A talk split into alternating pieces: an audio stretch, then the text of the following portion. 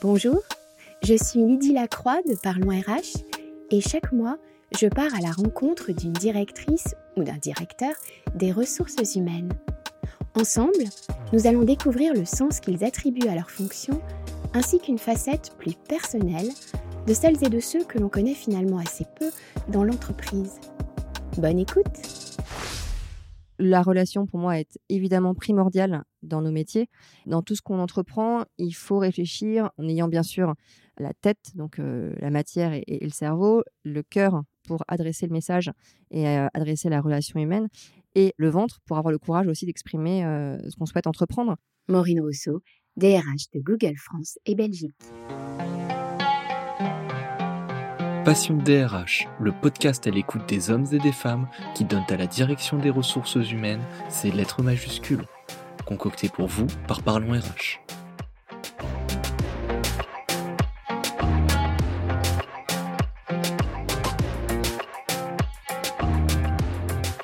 Bonjour Maureen Rousseau. Bonjour Lydie. Merci beaucoup d'avoir accepté de participer à notre podcast Passion DRH. Avant d'aborder les enjeux qui sont les vôtres en tant que DRH de Google France Belgique, et puis d'évoquer les grandes questions que la DRH en général doit adresser selon vous, on va tenter une expérience. Déjà, êtes-vous partante? Absolument. Tant mieux. Cette expérience consiste à retrouver la petite fille ou l'adolescente que vous étiez il y a quelques années. Avait-elle une idée précise du métier qu'elle exercerait plus tard? Si oui, cette idée se rapprochait-elle de votre fonction actuelle Ou dans le cas contraire, quel est le chemin qui vous a mené jusqu'à la direction des ressources humaines? Alors, petite fille, euh, je vais être euh, sur deux temps, petite fille et après adolescente. Petite fille, je rêvais d'être danseuse étoile. Donc, j'ai fait 10 ans de danse classique, 10 ans de ballet et je rêvais de faire la danse classique. Et puis, je suis devenue adolescente, les choses ont changé, les rencontres ont aussi fait que la danse classique n'était plus ma passion, j'ai déménagé, changé d'école. Et petit à petit, je me suis tournée plus vers la réflexion sur des métiers d'accompagnement, sur la formation, l'institutrice par exemple, l'enseignement. Et j'ai d'ailleurs passé trois mois au Pérou dans une expérience humanitaire où j'ai enseigné le français et l'anglais dans une école perdue à 6 heures de Lima, dans la Pampa, à des étudiants d'école primaire. Et j'ai adoré cette expérience. Et je pense que naturellement, j'avais déjà une appétence pour aller vers l'encadrement, vers l'écoute des autres, l'attention envers les autres. Et chemin faisant, dans mes études, en réfléchissant à ce que je voulais faire ensuite, il y avait toujours la composante humaine qui revenait dans mes réflexions. Et j'ai commencé à mettre un premier pied dans le monde des ressources humaines à travers le recrutement. Donc j'ai démarré ma carrière dans le recrutement pour trouver les bonnes personnes sur les bons postes. Oui, alors je crois justement que vous avez rejoint Google en, 2005, donc sur cet axe du recrutement. Vous m'avez un petit peu, répondu déjà. Finalement, est-ce que c'est la, dimension de rencontre humaine qui vous a surtout attiré? Peut-être le fait de permettre à de nouveaux talents de rejoindre une, belle marque comme Google aussi? Oui, tout à fait. C'est-à-dire que moi, ce qui m'intéressait dans le recrutement, je trouvais qu'il y avait une composante d'accompagnement en interne et en externe. Et je vais m'expliquer en interne avec les managers pour réfléchir au poste et au profil recherché. Et ensuite, trouver en externe le candidat qui correspondait au poste et accompagner, coacher le candidat dans le parcours de recrutement de Google. Donc, être à la fois un coach sur l'extérieur pour le candidat et un coach en interne pour le manager et faire en sorte qu'il y ait une rencontre et finalement un match pour avancer sur euh, le bon poste et le profil recherché qui sera un succès dans l'entreprise et surtout pas à un instant donné mais dans le futur. Donc aussi la personne qui sera un bon fit dans le futur avec un transfert de compétences sur d'autres postes éventuels. Le but étant de garder nos collaborateurs le plus longtemps pour qu'ils fassent une carrière euh, chez Google. Mmh d'accord. et, par la suite, d'ailleurs, vous avez souhaité vous orienter vers la formation, vers le learning and development. Pour quelles raisons? Et puis aussi, comment vous avez vous-même effectué cette transition alors je pense, comme je vous le disais au démarrage, j'avais toujours cet intérêt pour euh, l'attention, l'encadrement des autres, l'enseignement. Et donc naturellement, je me suis tournée vers la formation, ce qui était euh, une suite logique euh, à des idées, des croyances que j'avais adolescente sur ce qui serait bien pour moi à l'avenir. J'ai démarré dans le recrutement avec cette envie de trouver le bon match pour l'entreprise et pour les managers. Et au fur et à mesure, chez Google, on a la possibilité de réfléchir à notre carrière avec notre manager, et je parlerai du rôle du manager par la suite. Et j'ai proposé à mon manager de faire un projet 20% pour développer ma compétence sur un test de personnalité au travail qui s'appelle le test du SOSI, qui est assez connu dans le monde des RH. Et j'ai proposé d'instruire ce test à un certain nombre de collaborateurs qui réfléchissaient à leur carrière, donc à leur étape suivante. Donc je l'ai instruit à une cinquantaine de collaborateurs chez Google en France. Et au fur et à mesure, je me suis aperçue que les accompagner sur l'étape d'après, faire ce test de personnalité qui les éclairait sur leur zone de confort au travail, sur leur zone d'effort et ce qui leur irait bien par la suite, m'a mis un pied tout simplement dans la fonction formation et learning and development. Et naturellement, avec vraiment cette envie d'accompagner les collaborateurs, d'essayer d'identifier leurs points forts et de les développer, je suis arrivée sur la fonction formation suite à ce 20% qui est assez connu chez Google et qui a été euh, mis en place grâce à mon manager. Et finalement, ce 20%, il est très iconique dans l'entreprise. On pense que ce sont que les ingénieurs qui font des 20%, mais c'est offert à tous les collaborateurs, y compris dans les fonctions support, à partir du moment où on a un projet, une ambition, qu'on discute avec son manager, qui doit bien sûr euh, valider ce projet 20%. Est-ce que vous mobilisez des modalités innovantes en matière de formation? Procédez-vous en test and learn, vous testez, puis développez, et plus si affinité? Oui, oui, oui, tout à fait. Alors déjà, chez Google, c'est vrai qu'on a une mentalité, une philosophie de tester, d'essayer. si ça marche, de continuer. Et si ça marche pas, de se dire, eh ben, c'est pas grave, c'est pas un échec, c'était une expérience. Et ça, c'est quelque chose qui est très présent dans l'entreprise et qui fait régner un certain optimisme et qui est extrêmement enrichissant et qui permet d'aborder les choses avec un angle d'apprentissage et d'enseignement au travers de tout ce qu'on vit.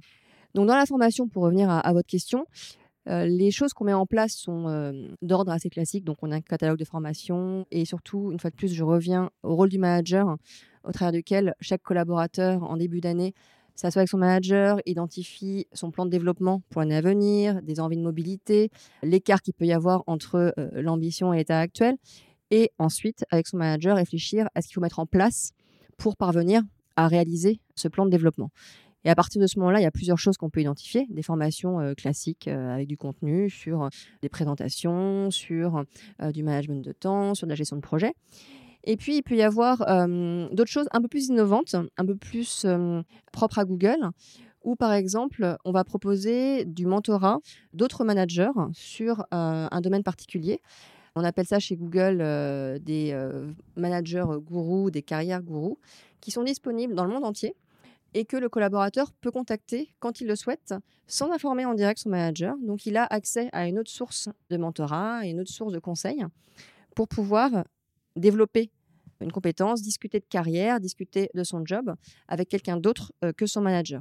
Et ça, c'est un dispositif euh, que je trouve euh, extrêmement vertueux parce que ça développe d'autres managers basés dans le monde entier qui peuvent être amenés à accompagner des gens qui ne sont pas dans leur équipe en direct faire connaissance d'une autre culture, d'un autre bureau, d'autres équipes, et pour le collaborateur, de bénéficier lui-même de conseils de carrière, de conseils de mentoring, de managers basés partout dans le monde. Ça permet aussi de lui construire un réseau. on a une mobilité géographique très forte dans l'entreprise et à travers ce réseau, développer des parcours de carrière éventuellement dans d'autres pays.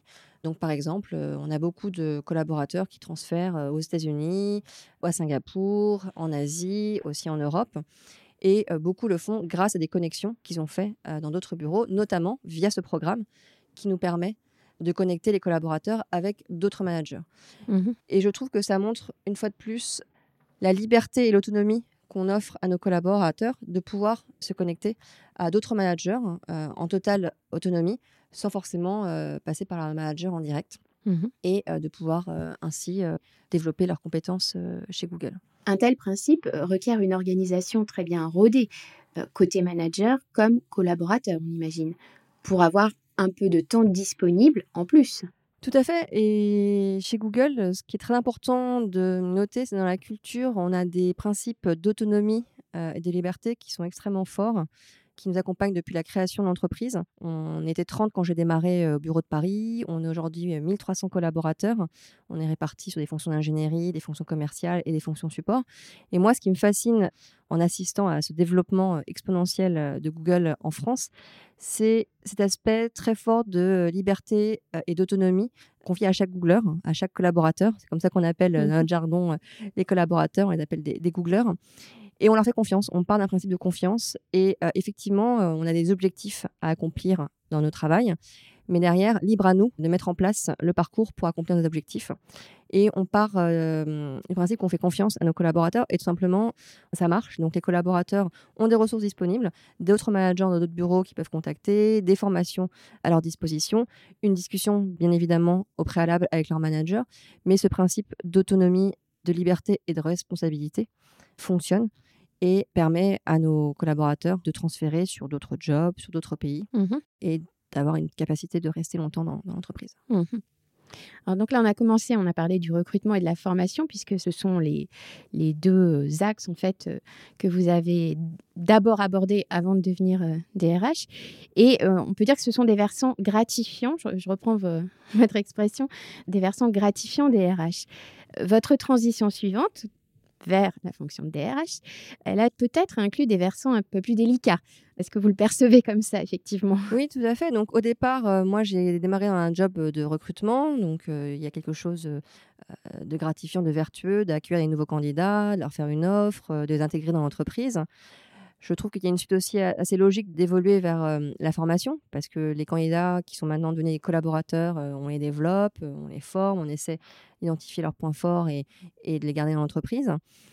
Et quand j'ai basculé vers la fonction RH, c'est vrai qu'on se retrouvait sur des aspects du job avec des aspects plus stricts, plus sévères. Donc, j'ai développé les relations sociales, les relations avec des CSE sur le site. j'ai été amenée à avoir des discussions de départ avec des collaborateurs. Et là, il y a eu un changement de posture que j'ai dû opérer au travers de ce nouveau poste.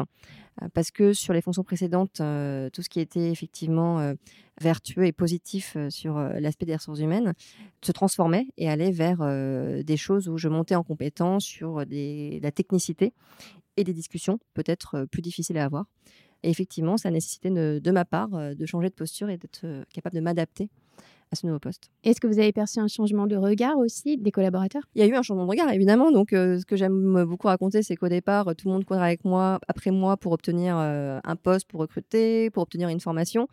Et dès que je suis passée sur un, job de, DRH, euh, tout d'un coup, il y avait beaucoup plus de gens qui s'écartaient dans l'ascenseur, beaucoup moins de gens à côté de moi à la cantine. Donc c'est vrai qu'il y a toujours un peu cette image de DRH qui s'accompagne, une image stricte, sévère, qui fait peut-être un peu plus peur.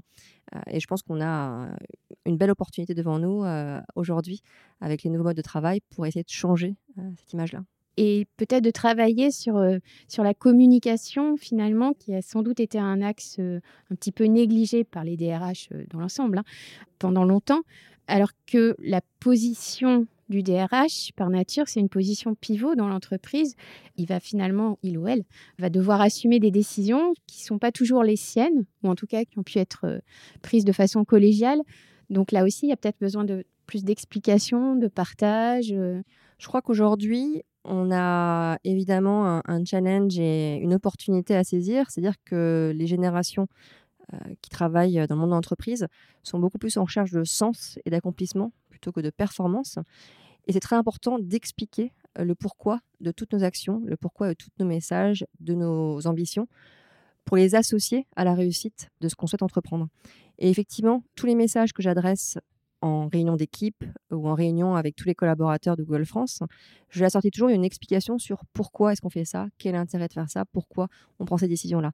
Et ça permet beaucoup plus de s'approprier ces décisions-là et de les associer au succès je pense que, on revenait au sujet de la communication, beaucoup, beaucoup de sujets douloureux, délicats dans nos métiers viennent souvent d'un déficit d'attention.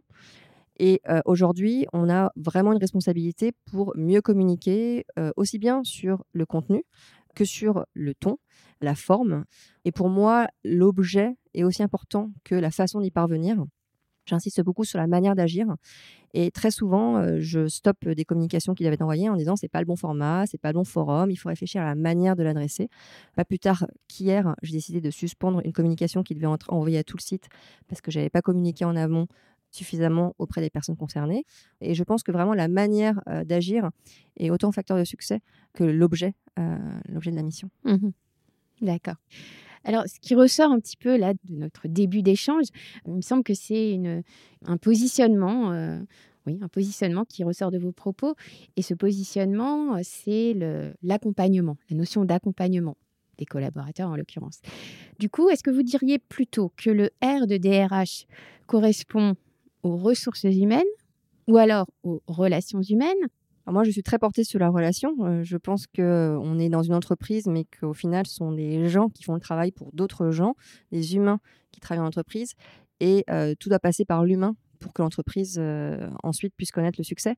Donc la relation pour moi est évidemment primordiale dans nos métiers et pour l'entreprise. J'aime bien aussi l'analogie de dire euh, dans tout ce qu'on entreprend, il faut réfléchir en ayant bien sûr la tête, donc la matière et, le cerveau, le cœur pour adresser le message et adresser la relation humaine, et le ventre pour avoir le courage aussi d'exprimer ce qu'on souhaite entreprendre. Cette analogie, il faut vraiment la garder en tête dans tout ce qu'on entreprend, dans tous nos messages d'entreprise, corporate vis-à-vis de nos collaborateurs. Et il ne faut pas oublier une fois de plus que ce sont des, des, humains qui sont à la base de l'entreprise, qui produisent, qui vont contribuer aux efforts, qui vont contribuer au succès. Et il faut vraiment garder en tête pour euh, que les gens se sentent euh, bien traités, une fois de plus associés euh, au succès, au résultat de, l'entreprise. Et est-ce qu'il n'y a pas une difficulté, alors qui a peut-être toujours existé, mais qui a été exacerbée par, sans doute par la crise sanitaire, une difficulté à adresser à, la fois la relation individuelle, personnelle, et la relation collective, enfin, et le collectif je pense que la crise sanitaire a évidemment été euh, un grand choc pour euh, tous les collaborateurs. Moi-même, durant la crise sanitaire, j'ai accouché. Donc, j'ai eu un enfant en plein Covid au mois d'avril 2020 et des choses toutes bêtes, mais le tour classique qu'on fait avec son enfant pour l'amener au bureau, le présenter à ses collègues, des choses qui relèvent de l'humain, de la relation humaine, de l'échange, qui sont importantes pour pouvoir tout simplement vivre normalement et construire des bonnes relations avec ses collègues. C'est des choses que j'ai pas pu faire, hein, typiquement. Et on a dû effectivement apprendre à se transformer pour continuer d'avoir des relations humaines dans l'entreprise, pour reprendre votre terme relation avec les outils d'aujourd'hui, avec la technologie d'aujourd'hui, alors que tout le monde était en télétravail. Nous, on a une technologie qui nous aide à garder contact. Euh, on travaille beaucoup en, visioconférence, on travaille beaucoup avec des systèmes de chat. On a continué de faire des réunions euh, collectives avec tous les collaborateurs en France. Donc, on était 1000 personnes connectées à la fin de la semaine euh, pour échanger sur les actualités, les grandes nouvelles de Google en France. Donc, garder un contact, c'était quelque chose qui, pour nous, était très important pour pouvoir avoir cette dimension de collectif et faire en sorte que nos collaborateurs sont toujours, une fois de plus, partie intégrante de l'entreprise. Ça a été compliqué, mais je crois que la technologie, contrairement à quelques années, nous a vraiment permis de faire face à ce défi. Mmh et la proximité finalement que vous avez apparemment cherché à, conserver ou à recréer d'une autre manière, cette proximité, elle repose donc euh, bah, sur l'écoute, sur le dialogue, sur la prise en compte aussi du ressenti des uns et des autres, euh, de leurs avis. Est-ce que vous avez euh, certaines bonnes pratiques, on va dire, entre guillemets, que ce soit vous-même au sein de la DRH ou que ce soit peut-être les managers de Google pour justement nourrir, favoriser cette, euh, cette proximité? Alors effectivement, nous, ce qu'on encourage, c'est vraiment d'arriver au travail en étant soi-même et en étant proche euh, de nos équipes. Alors c'est facile à dire, mais comment ça s'exprime?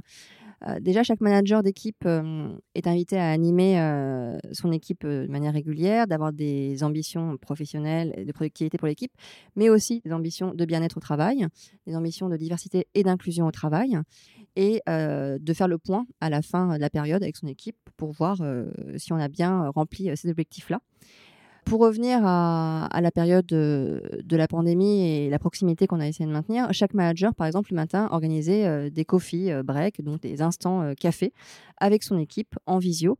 Mais une fois par semaine le matin, les gens continuaient de se réunir avec un café à la maison. Donc on a essayé de réinventer les réunions d'équipe avec des formats un petit peu différents, mais toujours en gardant cette dimension de proximité et humaine au travail. Et je crois que c'est quelque chose chez Google qui est extrêmement fort, c'est de venir vraiment au travail en étant complètement soi-même. On essaie d'insister sur nos succès, mais on parle aussi beaucoup de ce qui a moyen marché, de nos échecs, de ce qu'on a appris. dans toutes les réunions ou les grands projets qu'on entreprend, il y a toujours un post-mortem sur qu'est-ce qu'on a bien fait, qu'est-ce qu'on peut mieux faire la prochaine fois et qu'est-ce qu'on a appris. Et je trouve qu'on a, grâce à ça, un positionnement plutôt humble en se disant on a bien fait les choses, on peut encore mieux les faire et on peut apprendre tous ensemble. Et ça tient vraiment aussi de cette culture de la proximité, de venir en étant dans soi au travail et de parler à la fois de, ses points forts et aussi de, ses points d'amélioration. Mmh Alors, on vient donc d'évoquer l'importance à la fois du, du dialogue, de l'écoute et aussi donc de l'expression. Maintenant, Maureen Rousseau, je vous propose de faire une petite pause dans un univers où la parole est en général plus rare. Vous allez comprendre.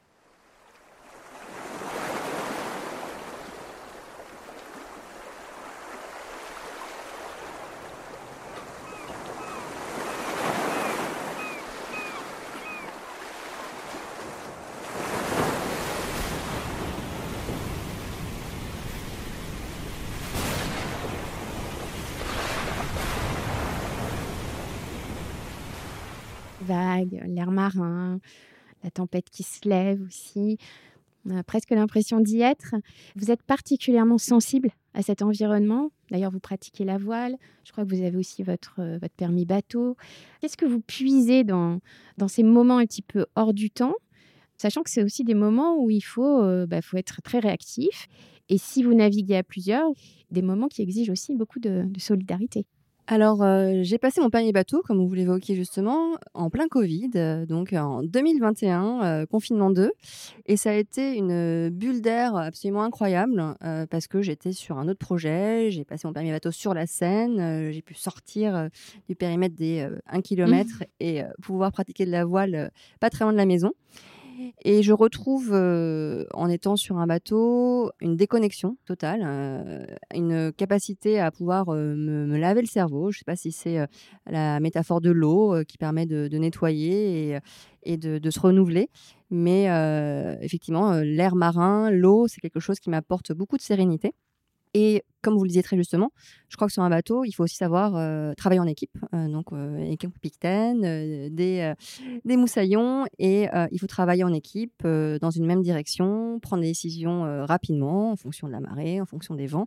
Et c'est assez comparable à finalement ce qu'on vit en travaillant en entreprise, un travail d'équipe, où quelque part le DRH est le chef d'orchestre du projet, fait face à une mission avec des imprévus, des agendas imprévisibles et des choses qui doivent changer euh, d'une minute à l'autre.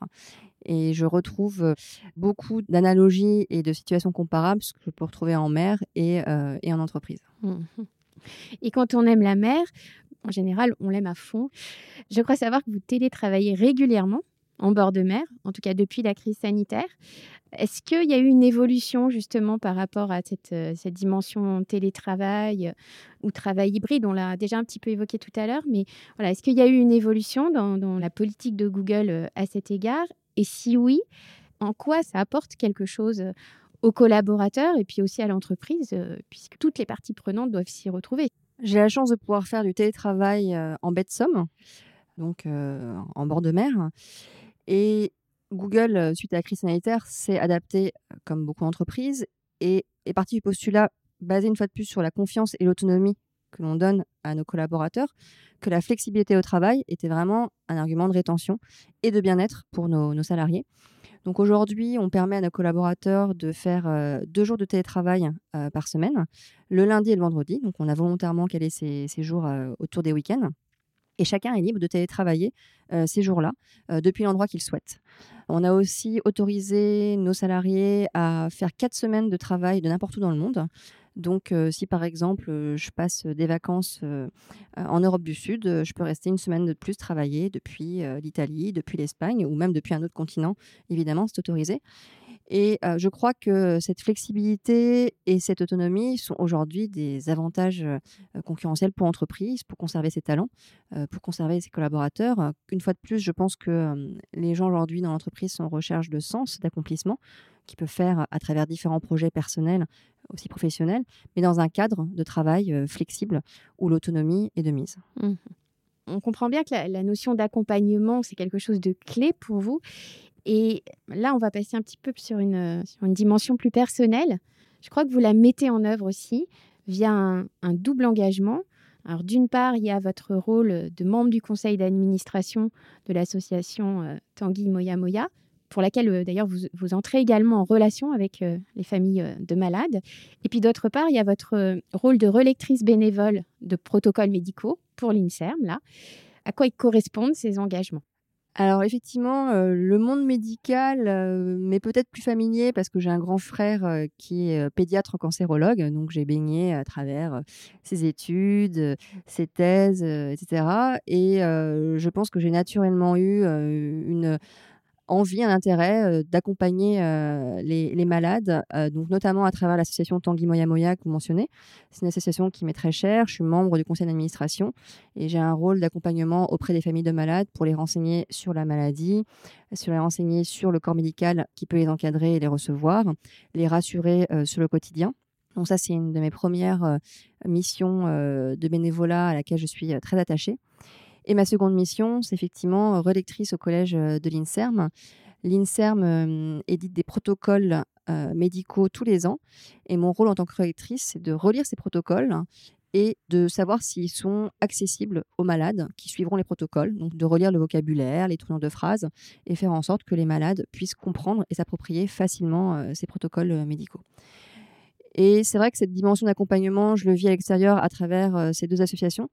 Et c'est quelque chose qui me permet aussi vraiment de me dire que j'ai de la chance, d'une part, et de relativiser aussi ce qui peut arriver en entreprise. Finalement, on prend très à cœur des décisions de dernière minute, des situations un peu compliquées, mais en prenant un peu de recul, on se rend compte qu'on peut apprendre aussi beaucoup de, l'extérieur. Mmh Alors, on parle beaucoup d'accompagnement, mais cet accompagnement, bah, les DRH aussi peuvent en avoir besoin, j'imagine. et d'ailleurs, le dernier baromètre de la santé psychologique euh, des salariés français, qui est piloté par le cabinet Empreinte Humaine, ce baromètre révèle que 64% des DRH se déclarent exposés à la détresse psychologique. C'est des chiffres importants.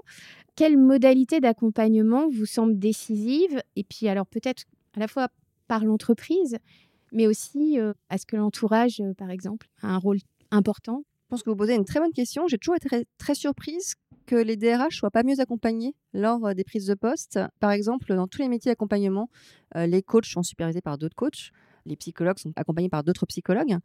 Et c'est vrai que le DRH, je pense qu'il aurait gagnerait à être supervisé par un autre DRH, peut-être euh, d'une autre entreprise, d'une autre fonction. Alors, c'est des choses qu'on peut mettre en place soi-même, mais il pourrait y avoir des parcours proposés pour mieux les accompagner parce qu'on est sur des sujets qui traitent de l'humain, qui traitent sur des problématiques parfois de souffrance.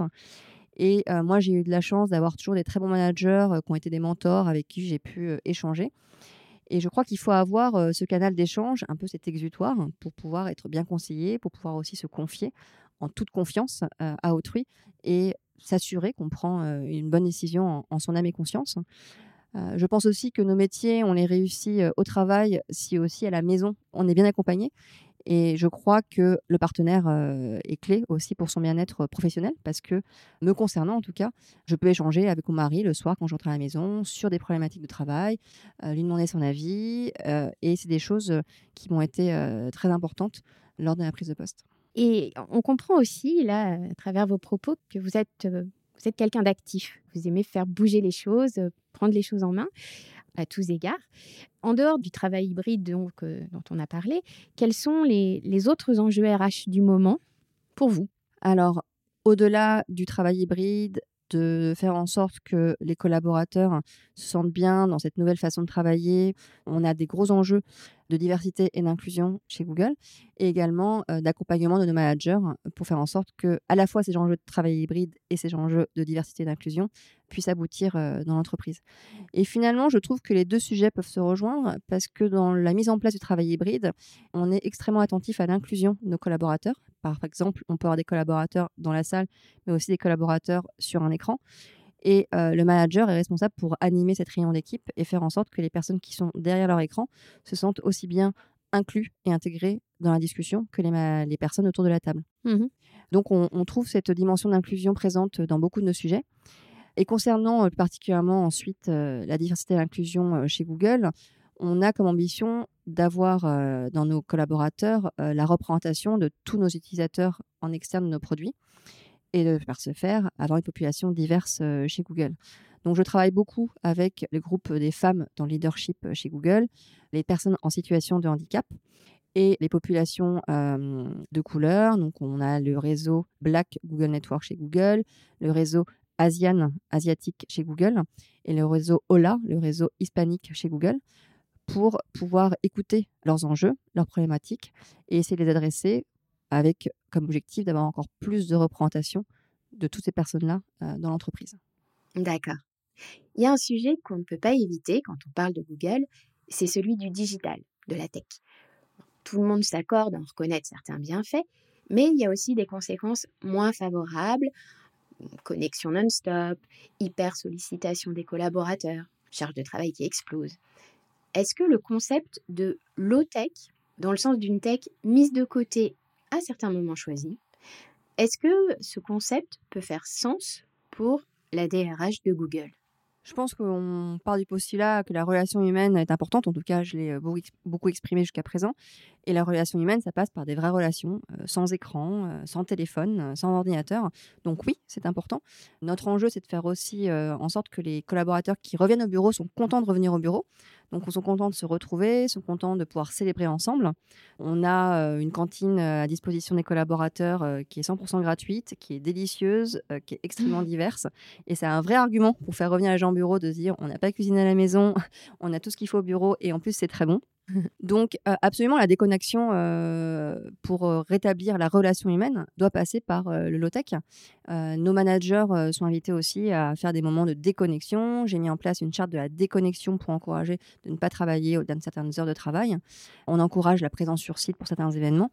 Oui, je pense que le low-tech peut faire sens et fait sens aussi pour, pour Google. Les GAFAM en général et Google en particulier sont connus pour offrir des conditions de travail premium à, leurs collaborateurs. Alors qu'on parle maintenant de QVCT, c'est-à-dire euh, qualité de vie et des conditions de travail, cette politique euh, QVCT, donc, comment est-ce que vous l'envisagez? Est-ce que c'est quelque chose qui vient en plus du reste ou qui, au contraire, s'intègre dans une, euh, carrément dans une stratégie, finalement, une stratégie d'entreprise? Comment vous voyez les choses? Nous, on a une stratégie euh, de qualité de vie au travail qui est présente dans la stratégie RH de Google et de Google en France. Donc déjà, comme je vous l'avais dit euh, un peu plus tôt, on a des objectifs de bien-être au travail au sein de chaque équipe. Donc chaque manager doit avoir un objectif de bien-être pour son équipe au travail, doit l'incarner, doit lui-même euh, le porter. Et euh, on a en place régulièrement des semaines dédiées, des points dédiés pour le bien-être au travail. Tous les six mois, on, organise des semaines de well-being articulées autour euh, de massages, de propositions de sophrologie, d'ateliers de relaxation, de méditation. Donc, on a aussi, en plus des managers, des ateliers euh, proposés pour euh, les collaborateurs. Et enfin, tous les six mois, je demande aux managers de faire un point sur la charge de travail de leurs collaborateurs directs et de planifier une discussion pour poser ses vacances, caler ses vacances, prévoir ses congés avec son manager. Donc, à la fois un objectif de well-being, de bien-être obligatoire dans chaque équipe, des ateliers, des ressources disponibles sur site et même à distance. On fait des ateliers de sophrologie et de méditation en visio. Et enfin, institutionnaliser à travers une discussion sur la charge de travail et le planning de vacances deux fois par an entre le manager et le collaborateur. Mmh Maureen Rousseau, on va faire une, une seconde pause et je vais vous, vous laisser découvrir un extrait de film. Aujourd'hui, les hommes et les femmes doivent s'associer. L'esprit d'entreprise doit les aider à s'élever toujours plus haut. Ensemble, la main dans la main, ils vont aller jusqu'au bout d'eux-mêmes et relever les challenges de l'avenir d'aujourd'hui. C'est un devoir d'être heureux. Et demain, aux grandes galeries, nous connaîtrons l'osmose. Vous souriez, vous relâchez, vous souriez, vous relâchez. Et attention, le mental, le mental, les yeux. Dans une grande entreprise comme la nôtre, on ne peut plus agir sans esprit de corps, sans souci de communication. Moi, ça me détend de parler. Ça te détend pas, toi? Moi, je parle. Je parle à lui, je parle à elle, je parle à lui. Voilà. Donc, je ne sais pas si vous avez euh, reconnu le film qui s'intitule Rien du tout de Cédric Lapiche avec euh, Fabrice Lucchini notamment. Je vais juste euh, résumer un tout petit peu, enfin situer un peu l'action. Donc Fabrice Lucchini est nommé PDG des grandes galeries avec pour mission de sauver l'entreprise. Donc il va miser sur la relation humaine et puis il cherche à créer une cohésion très forte euh, au sein des équipes. Le problème, c'est que ça ne va pas du tout fonctionner parce que les salariés n'ont pas été consultés sur le projet, il ne va pas l'expliquer, ils ne sont pas associés, ils ne sont pas bien informés. Mon objectif, c'est pas de vous faire réagir à cet extrait en particulier, Mais plus globalement, j'aimerais savoir si vous comprenez la représentation souvent négative du monde de l'entreprise, la représentation à l'écran qui est faite à l'écran. Alors on peut avoir en tête euh, des fictions, mais c'est aussi parfois des documentaires euh, qui ont fait pas mal de bruit d'ailleurs ces derniers temps. Est-ce que ça vous semble euh, injustifié, voire même injuste? Et puis qu'est-ce que ça traduit selon vous?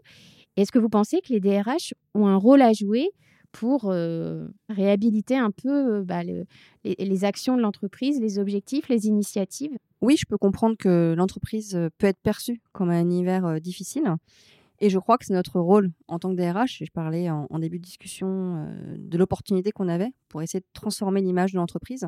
Je pense que c'est notre rôle de pouvoir incarner des valeurs d'accessibilité, des valeurs d'humilité, de ne pas être perçu comme le DRH dans sa tour d'argent. Ce sont des images qui sont souvent reprises. Et je crois qu'au contraire, en étant au contact du terrain, au contact des collaborateurs, en étant disponible, en apportant de l'attention aux personnes et aux sujets, on a euh, l'opportunité de pouvoir changer l'image qu'on se fait de l'extérieur de l'entreprise.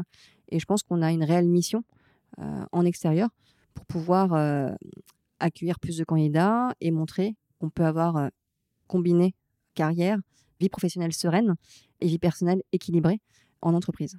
Mmh On va reparler du recrutement, un sujet que, que vous connaissez bien. L'approche de Google en la matière est assez c'est étonnante même, on peut le dire. Là où on s'attend à voir les recruteurs recourir vraiment euh, exclusivement aux algorithmes, à l'IA, etc., eh bien, la notion de rencontre humaine reste décisive. Je crois que c'était le cas lorsque vous avez rejoint Google, mais que ça l'est toujours. Pourquoi finalement Est-ce que vous pouvez nous donner des exemples comme ça qui illustrent cette importance bah, toujours de l'humain avant tout? Il y a beaucoup de fantasmes sur Google, sur la façon dont on recrute. On pense qu'on utilise des algorithmes secrets, qu'on utilise l'intelligence artificielle. Je reçois souvent la question. On n'utilise pas du tout d'intelligence artificielle pour recruter. Euh, c'est des humains qui recrutent des humains et je pense que c'est très important de se rappeler de ça. Donc, tous nos candidats rencontrent entre 3 et 4 personnes dans le parcours d'entretien. Nos candidats sont évalués sur des dimensions de leadership, sur des dimensions d'expertise, sur leur expérience professionnelle passée. Et ensuite, les personnes qui ont rencontré le candidat se réunissent tout simplement pour prendre une décision sur l'embauche du candidat. Donc, c'est un processus qui est conduit vraiment, mené par l'humain, les décisions sont prises par des personnes dans l'entreprise et euh, on n'a en aucune mesure envie de changer ce processus qui marche bien. On a recruté euh, alors maintenant 1300 personnes euh, en France, 140 000 collaborateurs dans le monde et notre processus de recrutement est satisfaisant. On se rend compte que les personnes, une fois qu'elles sont recrutées, sont bien intégrées, restent dans l'entreprise, ont des carrières chez Google. Donc je crois véritablement à l'importance de la rencontre humaine. Donc, je vais reprendre le R hein, pour rencontre, après relation, rencontre. Mmh je pense que c'est primordial dans le recrutement.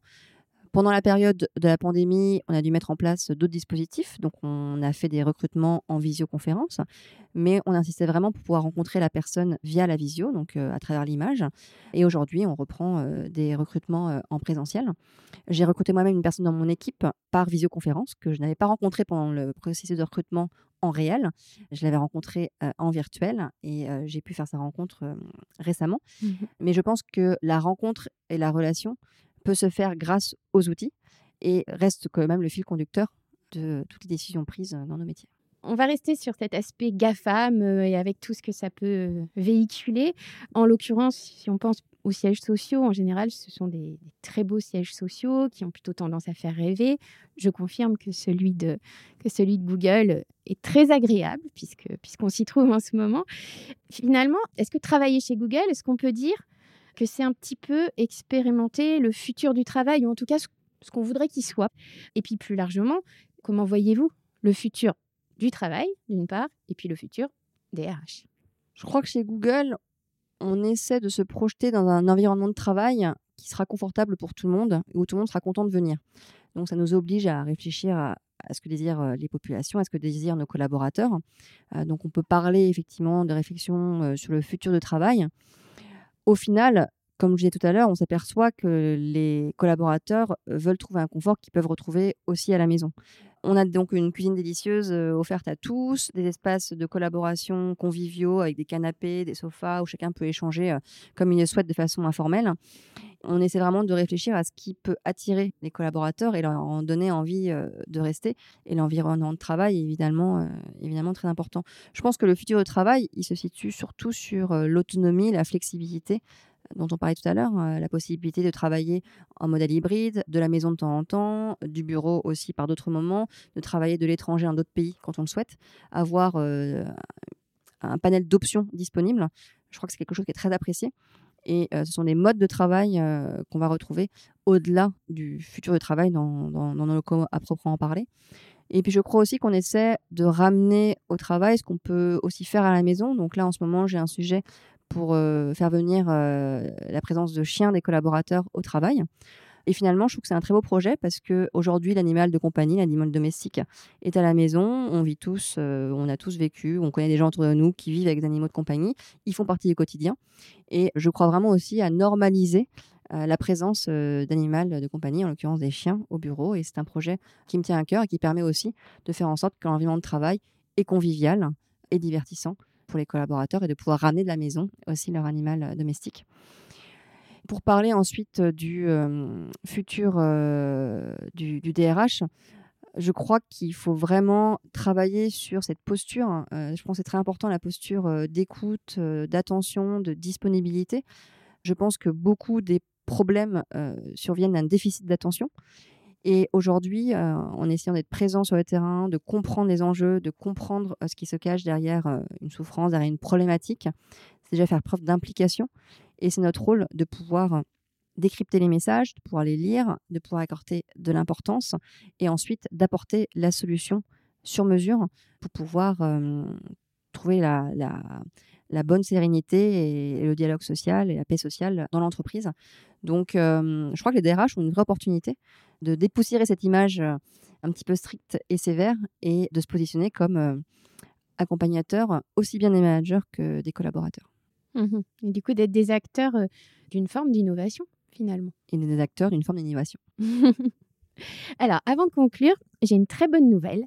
Le bon génie des RH, parce qu'il y a, un bon génie des RH, donc euh, il a décidé d'exaucer deux de vos souhaits les plus chers. Plus exactement, il s'engage à faire disparaître l'une des difficultés majeures auxquelles vous vous heurtez régulièrement en tant que DRH. Et puis, d'autre part, il s'engage aussi à booster l'une des actions les plus prometteuses que vous mettez euh, d'ores et déjà en œuvre ou que vous souhaitez engager prochainement. Alors, lesquelles choisissez-vous? Alors, sur mon premier, le premier point, c'est enlever les règles. Je pense qu'on a beaucoup de règles et on est perçu dans le monde des RH comme étant géré par des process et des règles. Et je pense qu'on se trompe complètement. On est un métier où on est basé sur de l'humain, sur de la relation, sur de l'attention. Donc, enlever les règles, apporter plus de spontanéité dans l'entreprise. Je pense que on met un gros effort sur les managers et je vous disais qu'ils arrivent en tant que personnes humaines, qui partagent leurs problématiques avec leurs équipes. Donc avoir une culture de dialogue, d'accessibilité, de proximité euh, et plus de spontanéité finalement dans l'entreprise. Je pense que ce serait euh, encore mieux d'aller plus loin et de pouvoir se sentir euh, encore plus libre et encore plus soi en entreprise. Et sur le deuxième point, j'aimerais qu'on avance encore plus vite sur euh, la diversité et la représentation en entreprise, sur la représentation de personnes en situation de handicap, sur la représentation des femmes dans l'entreprise, les différentes communautés. Euh, j'aimerais qu'on avance plus vite, qu'on ait aussi l'aide du législateur pour ça. Et c'est un grand sujet qui nous anime dans la communauté euh, des DRH. Mhm. Bon, ben voilà, le, le bon génie, c'est ce qu'il lui reste à faire hein, au travail. Eh bien, écoutez, merci beaucoup, Maureen Rousseau. Merci Lydie, C'était un échange vraiment euh, stimulant. Et ben, on vous dit à très bientôt. à bientôt. Je rappelle que vous êtes DRH France-Belgique de Google. Et je me permets de reprendre l'un de vos leitmotivs qui consiste à savoir se ménager soi-même pour pouvoir mieux manager les autres, mieux manager les ses collaborateurs. Et je pense que l'idée, c'est vraiment de pouvoir à la fois les accompagner, les aider à grandir, à s'épanouir dans leur travail.